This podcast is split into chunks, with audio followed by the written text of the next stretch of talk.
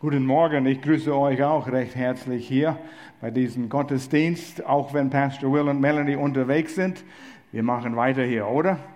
Es ist toll zu sehen, auch in den Lobpreis. Ich bin immer begeistert von unserem tollen Lobpreisteam, den Melanie gut und gesund aufgebaut hat. Daniel, wo immer er ist, macht es super. Und mit dem ganzen Team.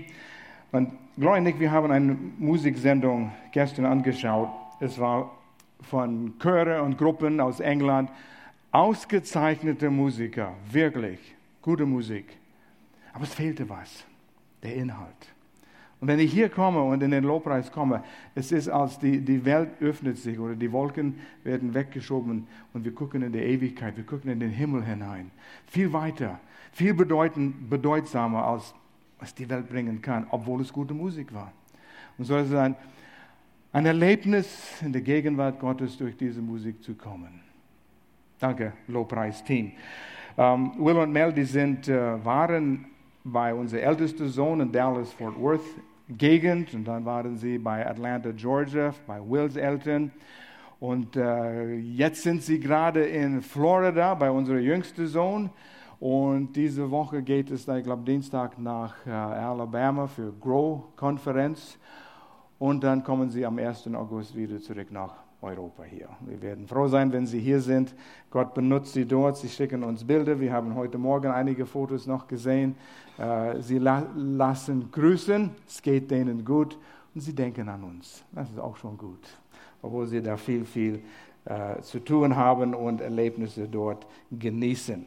wir sind hier das Josef-Prinzip und ich bin äh, begeistert zu sehen, wie Gott alles zusammenfügt. Wir sind schon ein paar Wochen drin. Und es ist toll zu sehen, wie Pastor Alex letzten Sonntag einen tollen Predigt in Freiburg hatte. Wir hatten Pastor Stefan Steinle hier aus München und davor war Marlene, hat gepredigt in äh, Freiburg. Und so, es kommt so gut zusammen, es harmonisiert sich so gut. Und ich baue auf diesem drauf. Und wie ihr seht den Titel hier, nicht vergessen, sondern befördert. Und jeder von uns hat Zeiten und Situationen, in denen wir denken, Gott hat von mich vergessen. Wir möchten alle oben rauskommen. Wir möchten alle wichtig sein. Wir möchten alle etwas tun, wo wir einige Dinge bewegen. Wir wollen einen Unterschied machen. Das ist unser Herz. Gott hat es uns gegeben, diese Ziele, diese Wünsche zu haben. Und manchmal klappt es nicht so, aber wir schauen oft auf das Produkt, aber wir möchten nicht unbedingt den Prozess machen, durchmachen, diesen Produkt, den Endziel zu erreichen. Richtig? Und wir sehen nicht das, was unterwegs ist, um an diesen Endpunkt zu kommen, das Produkt zu haben. Und Training ist mühsam, sei es im Sport oder Militär oder egal was, Musikunterricht, auch das. Man macht dasselbe immer wieder, immer wieder. Es wird manchmal mühsam, es wird manchmal anstrengend, manchmal eintönig und langweilig und manchmal unerträglich.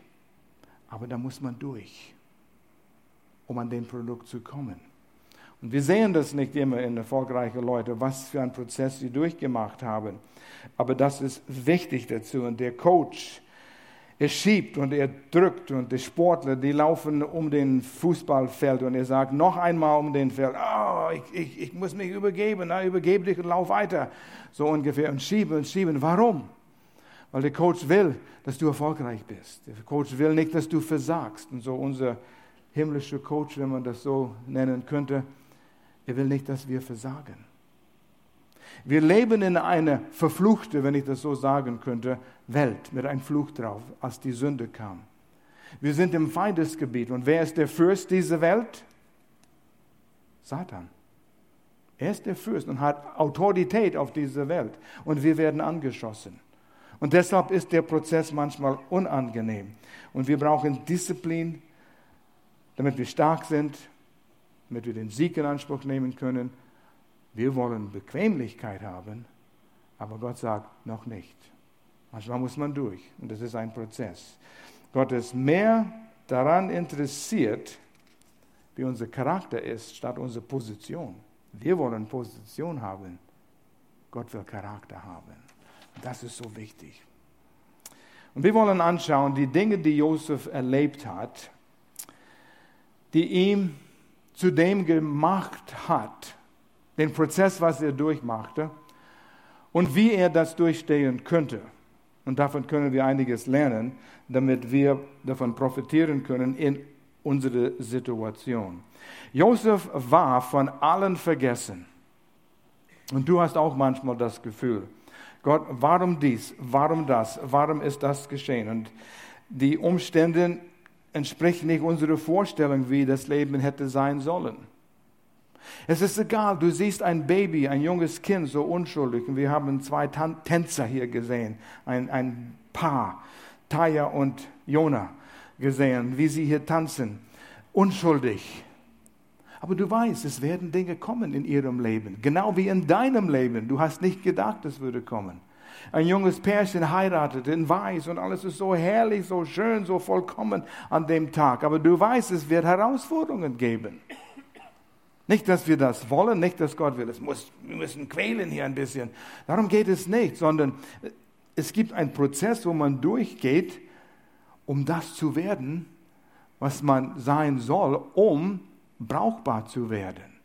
Es ist halt so. Ich weiß von Situationen in unserer Gemeinde hier. Ihr, ihr habt mit uns gesprochen. Über den Jahren haben wir das immer wieder erlebt. Warum hat Gott meine Mama von mir weggenommen? Warum hat Gott mein Kind genommen? Warum hat Gott meinen Vater genommen? Warum dies? Warum das? Hat Gott von mir vergessen? Und wir denken das. Aber Gott sagt, nein, nein, nein. Wir leben in dieser verfluchten Welt. Gott hat sie nicht umgebracht. Du bist vielleicht von Menschen enttäuscht worden, von deinen Eltern. Ich werde nie meinen Vater, meiner Mutter verzeihen, wegen das, was sie mir angetan hat, sagen viele. Gefährlich. Wir haben einen Leitvers gesucht. Josef ging durch sehr viele Enttäuschungen. Und Josef hat gedacht, viele haben ihn vergessen. Und wir haben diesen Leitvers vom Ende seines Lebens, 1. Mose 50, das ist so am Ende. Vers 20, neues Leben. Und Josef sagt zu seinen Brüdern, die ihn verkauft hatten und für tot gehalten haben, was mich betrifft, hat Gott alles Böses, das ihr geplant habt, zu seinen Brüdern sagt er, zum Guten gewendet. Gott war nicht frustriert durch all diese Dinge, die ihm geschehen worden sind. Er sieht die Dinge, die du momentan durchmachst. Auf diese Weise wollte er das Leben vieler Menschen retten. Und wenn ihr die Zeit nimmt, das zu verstehen, Josua brachte der, das Volk Israel, es war nur klein, ich glaube 70 Personen von äh, Israel, was jetzt Israel ist, nach Ägypten, weil es eine Dürre, ein, ein Hungersnot gab. Und dort hat Gott, was das Volk Israel wurde, gerettet und zu einem Volk geschaffen. Und wäre Josua nicht gehorsam am richtigen Platz zur richtigen Zeit, wäre Jesus nie geboren worden. So groß und so wichtig war diesen Plan von Gott und wir betrachten das ein bisschen mehr. Wenn wir einen Rückblick nehmen in Josefs Leben, wer hat ihm alles vergessen? Seine Brüder, Sie haben gedacht, er ist tot. Er ist weg. Wir haben ihn verkauft. Er wird uns nie wieder belästigen. Abgeschafft. Problem gelöst. Er war vergessen von seiner Familie, weil sein Vater hat gedacht, er ist tot. Und alle anderen, die in der Familie waren. Jakob hat zwei Frauen. Äh, Rachel war Josefs Mutter und sie starb. Da war der Lea und sie war noch da. Benjamin, der jungen Bruder und einige Schwestern. Er war abgeschnitten von denen. Und sie dachten, er ist tot. Von seiner Familie. Und in dieser Familie, wenn man das ein bisschen betrachtet im Rückblick noch, Josef war der Lieblingssohn von Jakob. Und er hat diese wunderschönen Gewand. Er war ein Teenager, war circa 17 Jahre alt, als seine Brüder ihn äh, verkauft haben. Also er war nicht nur ein Kind. Und ich habe mich mal gefragt, warum als Josef zu seinen Brüdern ging, und er wusste, die Verhältnis war gespannt.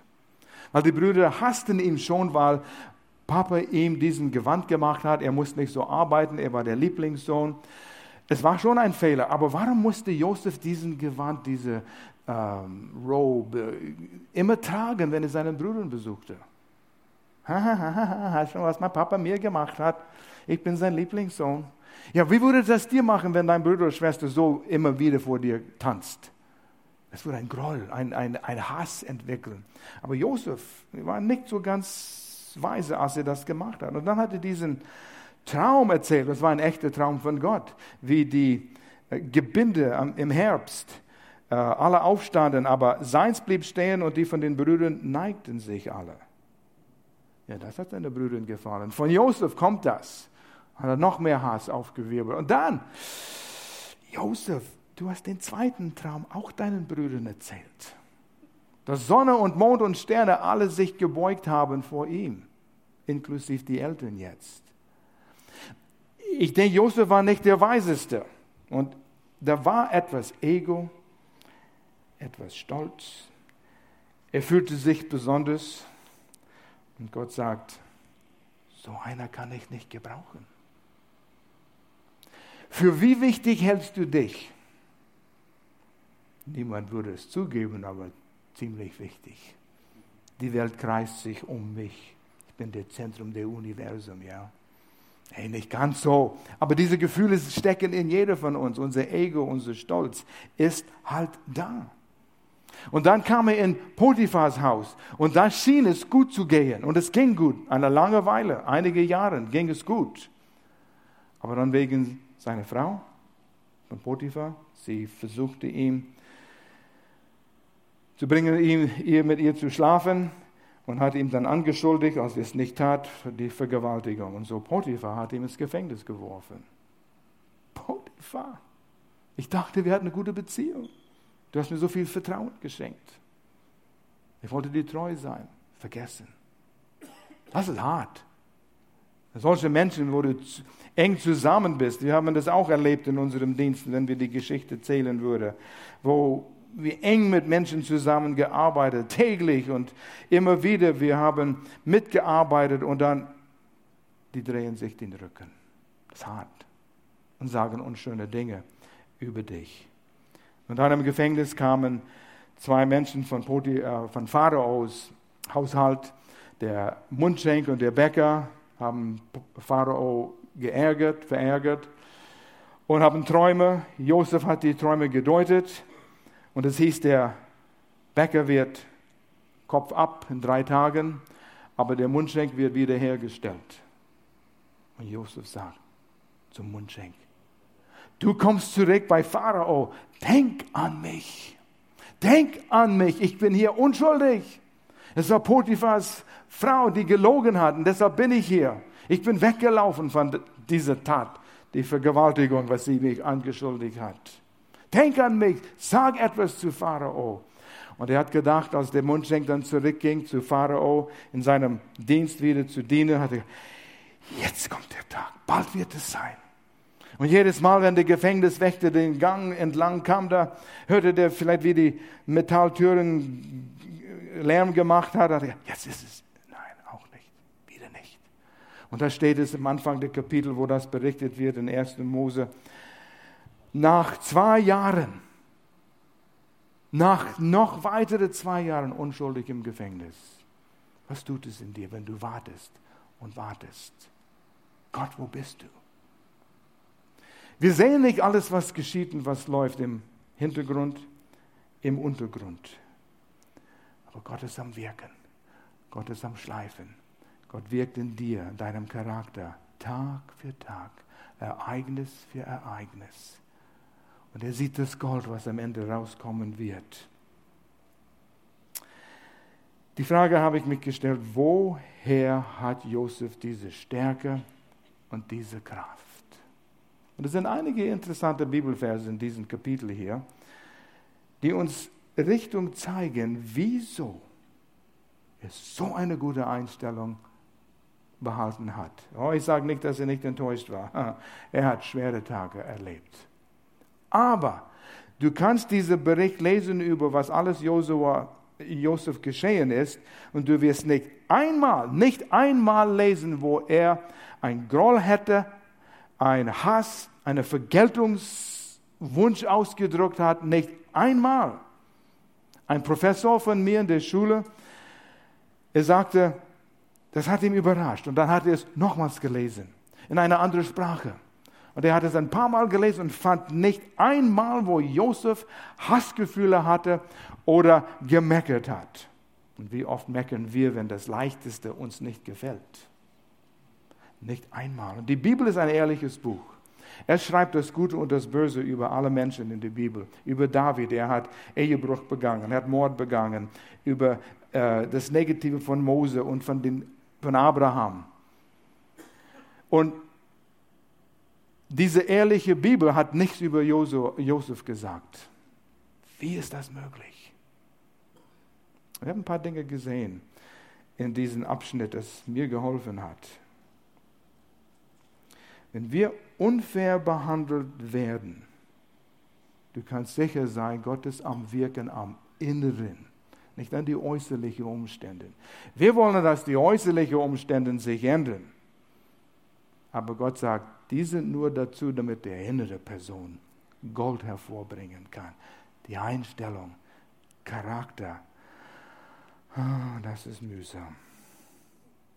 Die menschliche Natur, Natur will Rache, will Vergeltung haben. Und wir halten fest an diese negative Einstellungen, diese Hassgefühle. Ich werde die Person nie verzeihen. Und wir halten so lange fest an diese Haltungen, bis es uns als Geisel nimmt. Hass zum Beispiel. Und wir, wir kommen um. Es übernimmt uns werden verdorben an diese Hassgefühle. Ich denke an eine Person, lange her in der Gemeinde. Die Person hatte so eine negative Einstellung ihrer Mutter gegenüber, weil die Mutter so negativ war. Und sie hat immer gemeckert. Ich werde nie so werden wie meine Mutter. Das war ein Fokuspunkt. So werde ich nie werden, so werde ich nie werden. Siehst du, siehst du, siehst du, so werde ich nie werden. Und sie ist genauso geworden, weil sie diese innere Gefühle ihrer Mutter gegenüber hatte. Und das ist eine Gefahr. Wir müssen lernen, diese Dinge loszulassen. Aber das ist nicht fair. Leben ist nicht fair. Ich habe gesagt, wir wohnen im Feindesgebiet hier. Ich bin fair, hoffe, dass ich fair bleibe. Ja, ist ein Witz. Aber wie, wo hat Josef seine Kraft her? Eins verstand er, Gottes Plan war viel größer. Er kannte Gottes größeren Plan.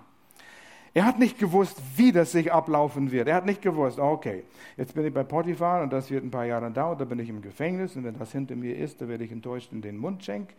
Und dann komme ich an der Position, den Gott geplant hat. Wow, das wird toll sein. Und ich weiß, wie das ausgeht. Wusste gar nichts. Und das ist es gerade, was uns Leute, das ist das, was uns äh, zu pure Gold macht. Dieses Nicht-Wissen, aber Vertrauen.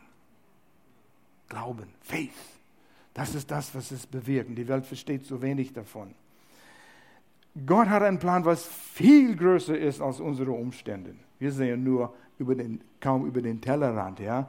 Aber Gott sagt, öffne die Augen und schau, was ich vorhabe. Du siehst es nicht, aber du siehst mich als Gott. Gläubig, wir haben kurz einen Bericht gesehen über diesen Atombeschleuniger in der Schweiz, CERN, Kern, CERN, ich weiß nicht, wie das heißt. Aber die Wissenschaftler sind so begeistert darüber, sie werden hier von diese, die, die schaffen einen Urknall, zwei Atome, und aus dem werden sie eine neue Materie entdecken. Diesen, ein Partikel. So etwas gibt es noch nicht. Wir haben es noch nie er erkannt oder gesehen. Und sie nennen es the, the God Particle. Es ist das, was anwesend war, als dieser Urknall geschah, um die Welt zu schaffen. Ja, woher kamen die ersten Atome? Da war ein Gott hinter dieses. Man kommt immer zurück zu demselben. Aber, aber, was ich sagen wollte, die hatten eine Formel auf der weißen Tafel dort und das war komische äh, Zeichen, was sie da hatten. Das war total unverständlich für mich. Und ich bin nicht ein un ungebildete Person, aber es machte absolut keinen Sinn. Und er sprach davon, er war so begeistert davon. Und er sagte, wir werden lernen, wie die, die Welt geschaffen worden ist. Und dann hat er eine Aussage gemacht, und das wollte ich euch mitteilen hier, dieser kluge, kluge Mensch. Er sagte, wenn wir all das Wissen der Menschheit nehmen, die wir heute haben, Und er hat gezeigt, nur von diesem Atombeschleuniger, wie es angeschlossen worden ist an eine Batterie von Servers, Computer, riesen, zimmervoll. Und er erzählte, dass wenn wir diese Servers, Festplatten, vollladen würden mit Spielfilmen, wir hätten genug HD-Spielfilme, um 800 Jahre laufend Spielfilme anzuschauen. So viel Wissen haben sie nur von diesem Server bekommen. Denken all, die, all das Wissen, was die Welt hat. Das sind Zahlen, was sie haben, das übersprengt die menschliche Fähigkeit zu verstehen. Und dann sagte er, trotz dass wir so viel haben, der Mensch all dieses Wissen erklärt circa 4% des Universums. All das, was Sie heute schon wissen. Boah, den Gott dienen wir. Und der Gott ist in mir. Und der ist in dir. Wo ist mein Rambo? Begreifen wir, dass Gott einen größeren Plan hat als die Umstände um mir? Meine Umstände reichen vielleicht, wenn man das geografisch sieht, äh, einige Kilometer, 100 Kilometer und dann ist mein Einfluss weg. Könnte sein. Das ist ein bisschen weiter, wenn es 1000 Kilometer wäre. Was ist das für ein Gott? Wovon mit all unserem Wissen, wir wissen nur 4% von dem Universum, den er geschaffen hat. Hm. Kannst du Vertrauen haben in so einen Gott? Gott hat einen größeren Plan. Und Du bist gezwungen, das zu sehen in Josefs Leben. Er wusste, da war was. Und das sind Verse, ich, ich, lese ein paar hier. Das sind Verse, die du gar nicht gern hast. Du wünschst, wirst wünschen, die waren nicht in der Bibel. Du kennst diese, die sind meine Lieblings- unbeliebteste Verse. 1. Petrus 2, Vers 20, das ist an eine verfolgte Gemeinde geschrieben. Es war eine Gemeinde wie die Gemeinde in Syrien. Es war wie die Gemeinde in Irak, in Iran, verfolgt. ISIS, IS. Und er schreibt an die Gemeinde, habt ihr etwa Grund, euch zu rühmen, wenn ihr ein Unrecht begangen habt und dafür geschlagen oder bestraft werdet? Nein, ich habe es verdient. Aber wenn ihr das Rechte getan habt, wie Josef hat versucht, diese Versuchung zu entgehen und er flüchtete und dafür leiden müsst, das ist eine Gnade von Gott. Moment, das hast du nicht verstanden, ne? Das muss man nochmals lesen. Zehnmal muss man das lesen. Ich leide, weil ich versuchte, das Richtige zu tun und werde dafür bestraft. Und Gott sagt, das ist eine Gnade. Mm. Den Vers mögen wir nicht. Es gibt andere, die sind besser vielleicht. Da schauen wir den nächsten an. Oh nein, das ist einer der beliebtesten von denen, die ich nicht gern habe. Jakobus 1, Vers 2 und 3, neue Genfer Übersetzung. So missverstanden in diese Verse. Man muss, sie, man muss sie verstehen, so wie sie geschrieben ist, im Zusammenhang, den ganzen Satz lesen sieht es aus einen, seht es aus einem ganz besonderen Grund zur Freude. Okay, es fängt besser an, über Freude jetzt, ja. Und äh, das gefällt mir. Meine Geschwister, wenn ihr Prüfungen verschiedenster Art durchmachen müsst. Er hat nicht gesagt, freut euch für die Prüfungen. Freut euch, wenn ihr es durchmacht, und ich hätte durch unterstreichen sollen, ihr macht es durch. Ihr bleibt nicht stecken. Macht es durch. Weil hier kommt der Grund zur Freude. Vers 3. Ihr wisst doch, wenn euer Glaube erprobt wird durch die Anfechtungen und sich bewährt, bringt es Standhaftigkeit hervor. Wie eine Säule. Immer da. Steht immer da. Ich habe heute Bernie beobachtet, Bernie, der Bassspieler. Er steht immer in der Ecke dort. Er ist Sonntag für Sonntag wie eine Säule dort. Standhaftigkeit. Er hupft nicht so viel rum, er macht nicht viel Lärm, aber er spielt die Bassgitarre Woche für Woche für Woche. Das ist ein Vorbild. Ist immer da, jeden Sonntag. Und solche Standhaftigkeit, wie diese Säulen. Die stehen hier. Wie lange stehen sie hier? Seit den 50er Jahren stehen sie. Und ich hoffe, sie bleiben noch ein paar Stunden stehen hier. Aber die Säulen, die brauchen wir. Und es bewirkt Standhaftigkeit, wenn wir durchhalten in diese Prüfungen. Hervor und durch die Standhaftigkeit soll das Gute, das in eurem Leben begonnen hat, zur Vollendung kommen. Dann werdet ihr vollkommen und makellos sein und es wird euch an nichts mehr fehlen. Das will ich haben aber den Prozess will ich nicht durchmachen. Aber es gibt nur einen Weg dadurch und dann hast du das Produkt. Das sind Verse, die du lieber durchstreichen möchtest, ja? Und noch eins hier, das passt hier zusammen, Jesaja 55, 8 und 9. Ihr kennt es und den Sinn wenigstens. Denn meine Gedanken, sagt Gott, sind nicht euer Gedanken. Ja, ich will Bequemlichkeit und Gott sagt, ich will Charakter. Das sind Gottes Gedanken. Und eure Wege sind nicht meine Wege. Ja, ihr wollt es gemütlich haben, ihr wollt Urlaub machen. Und das soll automatisch geschehen, ja. Wenn, während ich schlafe, Gott, kannst du diese Dinge in mir bewirken. Geht nicht, spricht der Herr, sondern so viel der Himmel höher ist als die Erde, so sind auch meine Wege höher als eure Wege und meine Gedanken als eure Gedanken. Und wenn du in eine Situation kommst und es sind Anfechtungen, du sagst, warum, wieso, Gott hast du mich vergessen, denk daran, was du durchmachst und was das Endprodukt sein wird. Es hat eine Garantie damit, wenn du die richtige Haltung hast. Und Gott hat den, das große Bild im Sicht. Erkenne, es gibt ein großes Bild, einen großen Plan. Und dann noch etwas. Wie könnte er so standhaft sein? Er kannte die Verheißungen Gottes. Verheißungen. Was sind Gottes Verheißungen? Erst müssen wir sie kennenlernen. Was eine Anstrengung, Aufgabe, was aufschreiben. Was sind die Verheißungen? Gott hat gesagt, er ist immer bei mir. Er führt uns. Er hält uns in seiner Hand.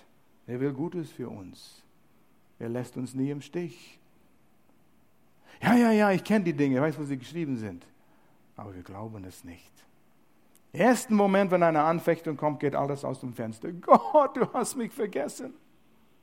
Nein, du bist mittendrin. Ich sehe dich genau, wo du bist. Und ich will, dass Gold herauskommt. Wir könnten lange über das, über mehrere Verheißungen sprechen, aber hier ist noch eins, eine Quelle von, von äh, Josefs Stärke und wieso er das durchhalten könnte. Er kannte Gottes Liebe. Ein interessanten Vers in 1. Mose 39, Vers 21, wo Josef die Frau von Potiphar abgelehnt hat. Lesen wir das. 1. Mose 39, Vers 21, Elberfelder. Der Herr aber war mit Josef und wandte sich ihm in Treue zu und gab ihm Gunst in den Augen des Obersten des Gefängnisses. Das war, als die Frau gelogen hat und er wurde in Gefängnis geworfen. Es wird ein Wort hier benutzt, im Englischen, im Neuen Testament würde es mit Agape-Liebe. Gott zeigte Josef Agape-Liebe. Das Wort in die, in, im Alten Testament ist Hesed. Und ich suchte krampfhaft in alle Übersetzungen, die ich finden könnte, was dieses Wort wirklich zu Ausdruck bringt. Es ist Blutbund, Beziehung, Liebe. Blutbund drückt aus, kann nicht gebrochen werden. Gott sagt, er steht Josua bei, er liebt Josua mit dieser Hesed-Liebe und Gott musste sich vernichten, wenn er das nicht tun würde. Josua, ich liebe dich, leidenschaftlich. Ja, ich spüre es nicht. Ja, was hat das mit Spüren zu tun? Ich werde dich durchbringen. Ich stehe dir bei. Ich schenke dir Gunst. Glaube das. Blutbundbeziehung ist sowas von gewaltig, du kannst dich auf das immer verlassen, egal wie die Umstände aussehen. Wenn um dich herum 99 Prozent von allen Umständen sagen, nein, Gott hat dich vergessen, Du kannst zu Gottes Wort gehen und sagen, hier steht es geschrieben, die Verheißungen. Gott liebt mich mit dieser Hesed-Liebe und kann es nicht brechen. Ich bin geliebt, und 99 Prozent aller Umstände Beweise gegen das sind. Er hat gesagt. Und Gott hält sich an seinem Wort. Wenn wir zu dem Punkt kommen, da explodiert es in dir. Und dann gehst du durch. Da hast du Kraft. Das zu erdulden, erleiden, was durchstehen, was du gerade jetzt durchmachst oder gemacht hast oder durchmachen wirst. Du musst keine Angst haben, wenn du die Liebe Gottes vertraust. Oh, das ist noch ein Predigt, ich beschäftige mich damit, aber das kommt noch. Josef zeigte, noch ein Grund, dass er loyal war. Wieder in Kapitel 39, die Verse 8 und 9. Hier steht er vor dieser Frau, die ihn ins Bett kriegen will. Er weigerte sich aber. Er flucht, flüchtete. Woher hat er die Kraft? Niemand war zu Hause. Das heißt, die Diener und alle Leute im Haus waren weg. Josef, du und ich, niemand wird wissen. Schöne Zeit miteinander haben. Ich sage, haben wir lange nicht so was erlebt. Uh. Die Zeit war richtig. Und Josef flüchtete. Warum? Wie könnte er? Und du siehst sein Herz, du siehst die Werte, die in seinem Herz waren. Sehe, mein Herr kümmert sich selbst um nichts, Potiphar, was im Hause ist. Und alles, was er hat, das hat er in meine Hände gegeben, liebe Dame. Er ist in diesem Hause nicht größer als ich. Und er hat mir nichts vorenthalten, außer dir, weil du seine Frau bist. Wie sollte ich denn nun ein solch großes Übel tun und diesen Vertrauen missbrauchen? Ich kann das nicht. Da waren Werte in ihm, das hat ihm zurückgehalten. Das, war, das war ein, wäre ein Riesenmissbrauch von Vertrauen, den Potiphar ihm geschenkt hat. Und das hielt ihm zurück. Wie loyal sind wir zur Autorität, frage ich mich. Wie loyal sind wir zu Obrigkeiten, zu deinem Chef? Das ist nur mein Chef muss meinen Chef mal kennenlernen. Hat nichts mit dem zu tun. Josef war ein Sklave am Anfang, als er in Potiphars Haus kam, aber hat die richtige Einstellung zu seinem Sklavenmeister sozusagen. Wie bist du zu deinem Chef? Zeigst ihm Loyalität, wenn alle anderen sagen, ah, schummel hier ein bisschen, das macht nichts, das nehmen wir und nicht loyal. Gott sagt, ich sehe das. Ich kann dich noch nicht gebrauchen. Es sind noch zu viele unreine Sachen. Das Gold muss noch geläutert werden. Und dann sagt er Josua noch, und wie kann ich gegen Gott sündigen?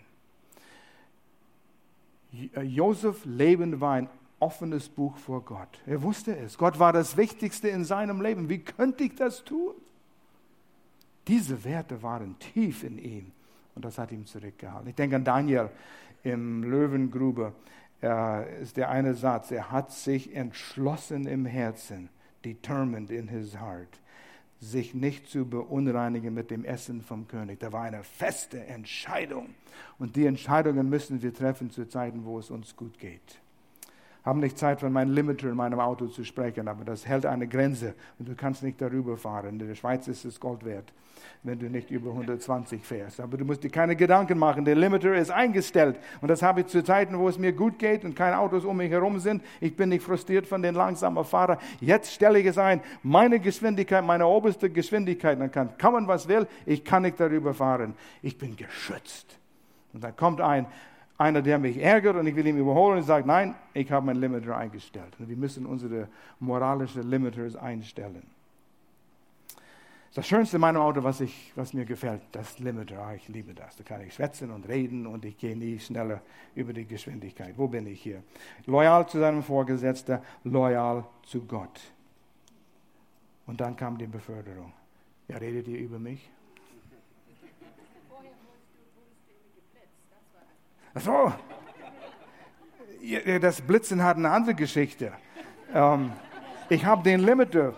Wir fahren im Urlaub nach Hause acht Stunden lang durch, durch Italien, dann kommen wir in der Schweiz und da ist eine Baustelle und statt 120, dann ist es 100 und ich bin am langsam fahren wie eine gute Junge und gerade in der Phase, wo ich am beschleunigen oder entschleunigen oder wie man das langsamer fahren bin, da werde ich geblitzt mit vielleicht äh, 110. Ich bin schon langsamer gefahren. aber ich musste mein Limiter früher auf 100 einstellen. Das ist eine Entschuldigung für mich. Ich bin ein guter Junge. Und mein Auto ist auf die Gemeinde angemeldet und dann weiß jeder in der Gemeinde, Clarisse, wo bist du? Sie hat immer die Liebesbriefe von der Stadt bekommen und Pastor, ah, hier ist wieder ein Liebesbrief. Und die ganze Gemeinde wusste im Büro, dass ich einen Liebesbrief bekomme. Naja, so ist das Leben. Ich versuche loyal zu sein und mich an die Geschwindigkeitsgrenze zu halten. Kein Geschwätz mehr. Kein Geschwätz mehr. Die Beförderung, die Beförderung. noch zwei Jahre im Gefängnis. Gott sagt, jetzt bist du bereit. Pharao hat einen Traum. Und durch diesen Traum ist er aus dem Gefängnis gekommen. Aber Gott, du hättest in einem Jahr ihm den Traum geben können, statt zwei Jahren.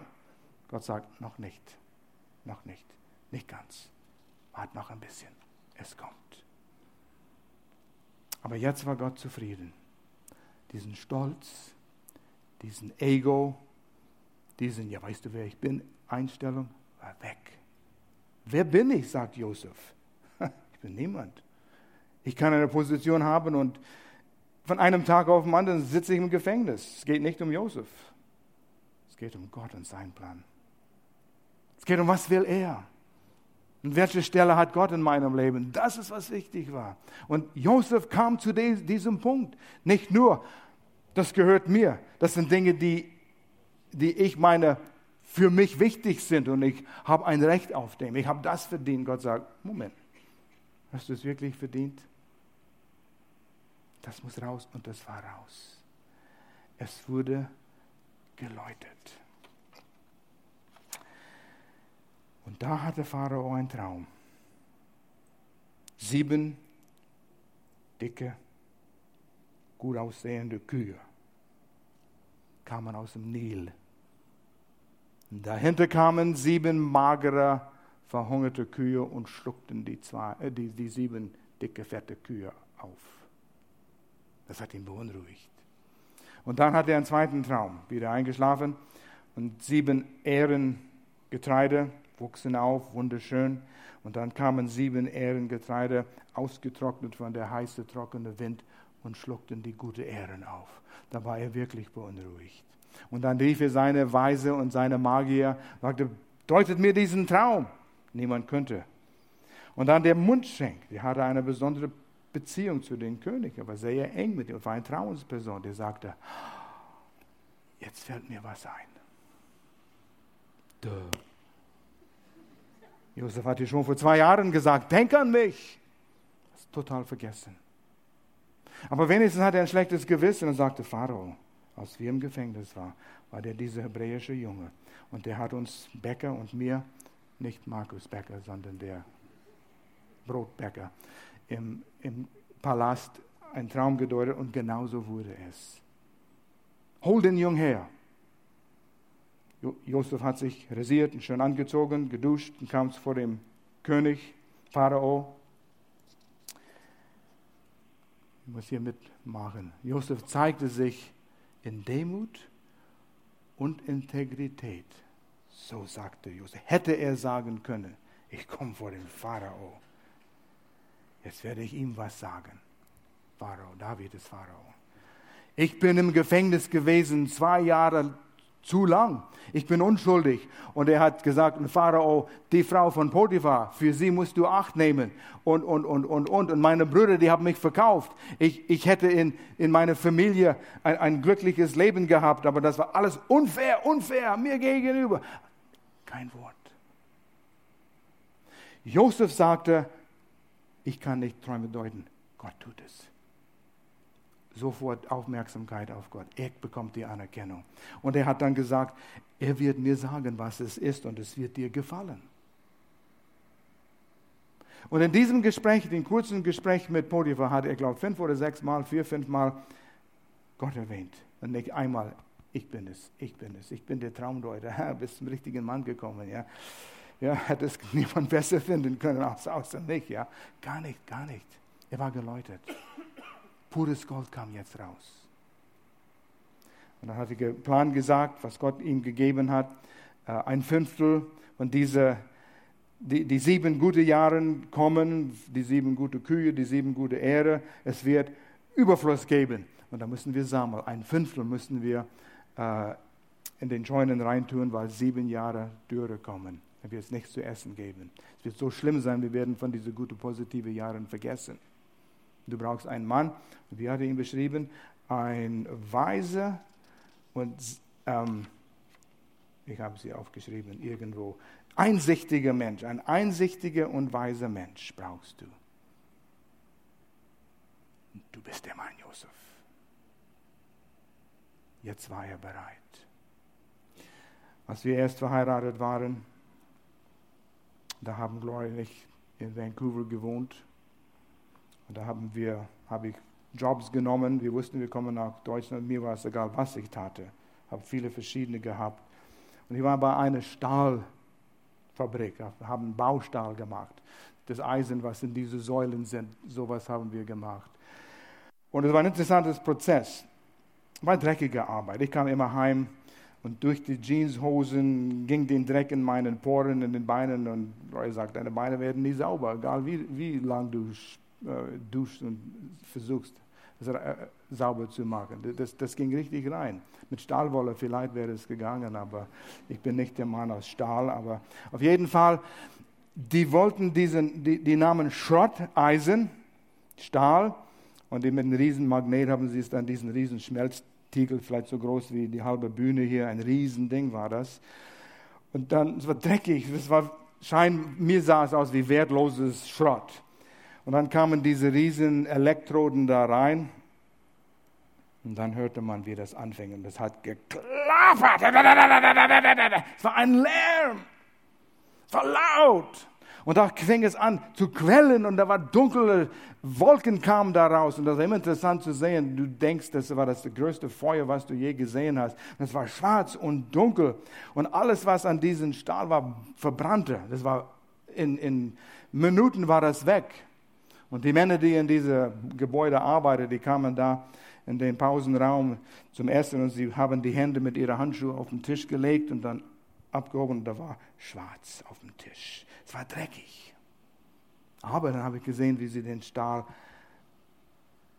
rot heiß gegossen haben. Und dann kam das Baustahl raus. Jetzt könnte man was damit bauen. Es brauchte die Hitze. Und wir wollen das nicht. Aber die Hitze ist notwendig, damit Gott das tun kann, was er will. Jetzt war Josef für seine Beförderung bereit. Sind wir bereit? Er wurde in königliche Kleider gezogen, schöne goldene Kette, Armband, kriegte Pharaos Siegel auf der Hand, einen Ring, fuhr in den Wagen neben Pharao, der zweitmächtigste Mann Ägyptens. In einem Tag vom Gefängnisjunge zum Minister, Primär, Premierminister, Vizepräsident vom ganzen Land.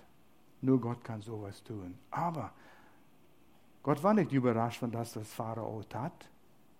Er hat es alles geplant.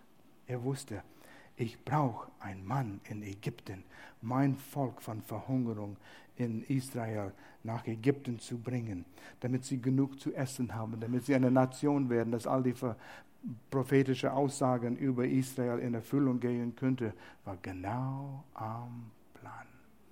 Und wir haben den Segen davon, weil er treu war.